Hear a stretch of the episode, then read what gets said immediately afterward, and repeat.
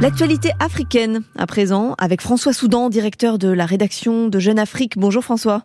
Bonjour Marion. Il y a quelques jours, la Banque mondiale et le FMI ont annoncé le gel de leur financement en faveur de l'Ouganda, une réponse à la politique de répression des personnes LGBT+, menée par les autorités de ce pays. 28 pays africains considèrent toujours l'homosexualité comme un délit. S'oriente-t-on, François, vers un bras de fer entre ces États et les bailleurs de fonds occidentaux?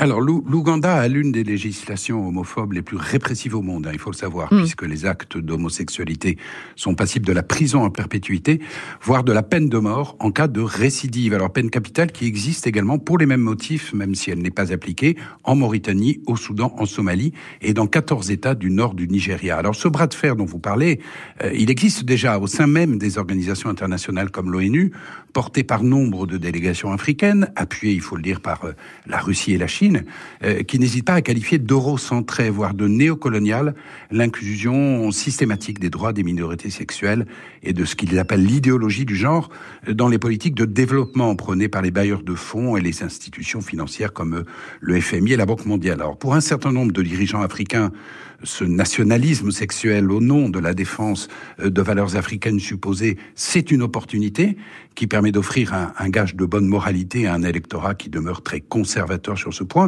Ça permet d'apporter la preuve que le chef ne cède pas aux injonctions culturelles occidentales. Ça permet aussi de faire un amalgame commode hein, avec les pressions des organisations internationales, des ONG concernant la bonne gouvernance et les droits de l'homme. Conséquence, Marion, un peu partout en Afrique, y compris en Afrique du Sud, où la législation en faveur des minorités sexuelles est pourtant l'une des plus progressistes au monde, la tendance est à la remise hmm. en question des droits, voire à la repénalisation. Et d'où vient ce discours homophobe de plus en plus en vogue euh, en Afrique? Alors, ce qui est assez paradoxal, c'est que ce discours euh, présenté comme un vecteur des, valeurs d'authenticité africaine euh, repose largement sur un héritage colonial. Euh, beaucoup de lois répressives en matière d'hommes actuellement en vigueur sont directement issues de l'arsenal législatif mis en place par le colonisateur britannique ou français à l'époque. Elles sont issues aussi de l'ordre moral imposé par l'Église, des missionnaires, en particulier catholiques.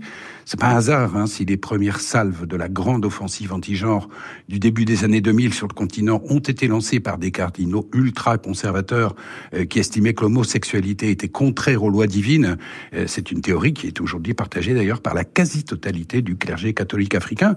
Et puis depuis une quinzaine d'années, cette campagne a pris l'allure d'une véritable croisade avec l'entrée en liste tapageuse des églises évangéliques euh, dont les bailleurs de fonds, qui sont des organisations ultra-conservatrices américaines, ont fait du continent africain la cible privilégiée de leur combat planétaire contre la reconnaissance des droits des minorités sexuelles et qui n'hésitent pas à marteler à leurs millions de fidèles que l'homosexualité, c'est un signe annonciateur de l'apocalypse et l'éducation sexuelle au sein des écoles, un projet satanique de confusion des genres. Il rejoint dans cela, d'ailleurs, l'opinion d'imams conservateurs très influents au Sahel. Et les sociétés civiles ne représentent-elles pas un antidote face à ces politiques homophobes?